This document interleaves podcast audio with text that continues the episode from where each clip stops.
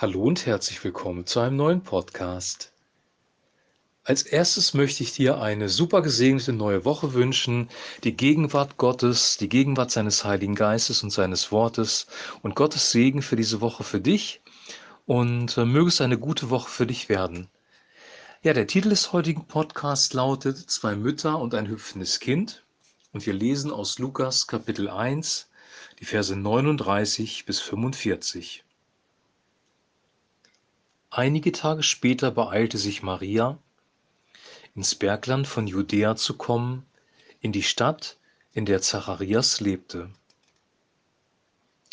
Als sie das Haus betrat und Elisabeth begrüßte, hüpfte Elisabeths Kind im Bauch seiner Mutter, und Elisabeth wurde vom Heiligen Geist erfüllt. Sie rief Maria laut entgegen. Du bist von Gott gesegnet vor allen anderen Frauen, und gesegnet ist auch dein Kind. Welche Ehre, dass die Mutter meines Herrn mich besucht. Als du das Haus betreten und mich begrüßt hast, hüpfte mein Kind beim Klang deiner Stimme vor Freude. Gesegnet bist du, weil du geglaubt hast, dass der Herr tun wird, was er gesagt hat. Soweit der heutige Text. Maria hatte gerade die Verheißung von dem Engel Gabriel bekommen, dass sie Jesus zur Welt bringen soll, dass sie schwanger wird vom Heiligen Geist. Und sie macht sich dann einige Tage später sofort auf ins Bergland von Judäa und besucht Zacharias und Elisabeth. Elisabeth war ja, das haben wir in Vers 26 gelesen, im sechsten Monat. Also das Kind war voll in der Entwicklung. Der sechste Schwangerschaftsmonat war gerade am Start. Und dann passiert Folgendes, als Maria das Haus von Zacharias und Elisabeth betritt, hüpft das Kind im Mutterleib von Elisabeth. Das Kind bewegt sich, das Kind ist spürbar, das Kind hüpft vielleicht vor Freude und die Mutter spürt das und die Mutter selber, Elisabeth, wird erfüllt vom Heiligen Geist. Also hier passieren einige Dinge, die wirklich sehr erstaunlich sind. Dieses Kind reagiert auf den Besuch von Maria, es hüpft und Elisabeth wird übernatürlich erfüllt vom Heiligen Geist. Keine Gebetssession, kein Lobpreis, keine Bitte um das Erfüllen des Heiligen Geistes, sondern Gott kommt souverän, gießt seine Gnade aus und erfüllt Elisabeth mit dem Heiligen Geist. Und dann fängt Elisabeth an, über Maria zu sprechen. Du bist von Gott gesegnet vor allen anderen Frauen. Also Maria ist eine besondere Person und auch das Kind ist ein besonderes Kind und beide sind gesegnet, so sagt sie. Und dann, welche Ehre, dass die Mutter meines Herrn mich besucht. Also ihr ist klar, dass das Kind, das in Maria heranwächst, ihr Herr ist. Der König der Könige, der Herr aller Herren, der Messias von Israel. Eine prophetische Offenbarung ist in ihrem Herzen und diese prophetische Offenbarung spricht sie aus und macht damit deutlich klar, dieses Kind ist ein besonderes Kind. Also die ganze Szene ist wieder übernatürlich. Gott wirkt im Herzen von Elisabeth durch den Heiligen Geist und sie erkennt plötzlich, wer da im Mutterleib von Maria durch die Tür hineinkommt. Das ist sehr erstaunlich, weil das Kind im Leib von Maria war noch sehr, sehr klein. Elisabeth war, wie gesagt, sechs Monate weiter, sie war im sechsten Monat. Aber auch das Kind von Elisabeth, ja, verhält sich sehr erstaunlich. Sie sagt dann nämlich, als du das Haus betreten und mich begrüßt hast, hüpfte mein Kind beim Klang deiner Stimme vor Freude. Dein Kind hüpfte beim Klang, mein Kind hüpfte beim Klang deiner Stimme vor Freude.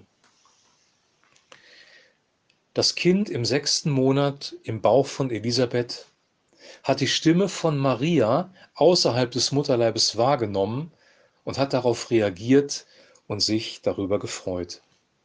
Offensichtlich hatte das Kind ein Bewusstsein, offensichtlich hatte das Kind eine Wahrnehmung und offensichtlich war das Kind quicklebendig. Wenn wir diese Geschichte so lesen, dann können wir ja mal darüber nachdenken, ob unsere Wahrnehmung, was im Mutterleib pas passiert, wirklich korrekt ist. Wir begrenzen das ja alles auf die biologische Entwicklung. Wir denken, das ist erstmal nur ein Zellhaufen, dann wird das Zellhaufen langsam zu einem Embryo. Irgendwann entsteht vielleicht sowas wie Bewusstsein, wir wissen nicht genau wann. Und eigentlich wird das Kind erst wirklich richtig wahrgenommen, zumindest von der Außenwelt, manchmal auch von den Eltern, wenn es auf die Welt kommt. Dann sehen wir, ja, das ist wirklich ein lebendiger Mensch. Aber in dem Moment, wo die Samenzelle die Eizelle befruchtet, oder hier bei Maria war es der Heilige Geist, der Maria hat schwanger werden lassen, in dem Moment ist das komplette genetische Material des Menschen da. Es ist ein kompletter, vollständiger Mensch. Er ist in der Entwicklung, aber er ist ein vollständiger Mensch. Und wann das Bewusstsein einsetzt, das wissen wir nicht, aber offensichtlich war das bei Johannes, so heißt nämlich das Kind von Elisabeth, schon voll vorhanden. Es konnte die Stimme hören von Maria und es hat darauf reagiert, indem es im Mutterleib gehüpft ist. Wir müssen vielleicht unsere Vorstellung von Entwicklung vom Menschen neu überdenken, wenn wir das lesen. Der Mensch ist im Mutterleib schon in der Lage, Dinge wahrzunehmen, die außerhalb des Mutterleibes passieren.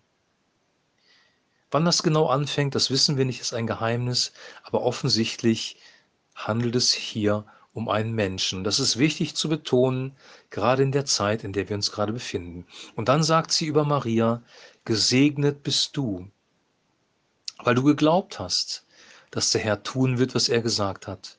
Gesegnet bist du, weil du geglaubt hast. Oder gesegnet bist du, weil du vertraut hast. Das wäre eine andere Übersetzung dieses griechischen Wortes. Wenn wir es auf uns übertragen, sind ja für uns jetzt zwei Botschaften drin. Einmal, rechne mit dem Übernatürlichen und nimm das Natürliche vielleicht anders wahr, als du es bisher wahrgenommen hast. Hier in diesem Fall war es das Kind im Mutterleib, das auf eine sehr erstaunliche Art und Weise re äh, reagiert hat. Aber vielleicht ist es in deinem Umfeld, in deinem Problem, in dem du steckst oder in dem Weg, den du gerade gehst, auch eine natürliche Begebenheit drin, die du anders wahrnehmen sollst, nämlich aus der Perspektive Gottes. Das ist die eine Sache. Und die zweite Sache ist, vertraue deinem Gott, glaube deinem Gott, dass er tun wird, was er gesagt hat. Und das ist manchmal leichter gesagt als getan, weil die Aussage vom Engel war ja, du wirst schwanger werden vom Heiligen Geist.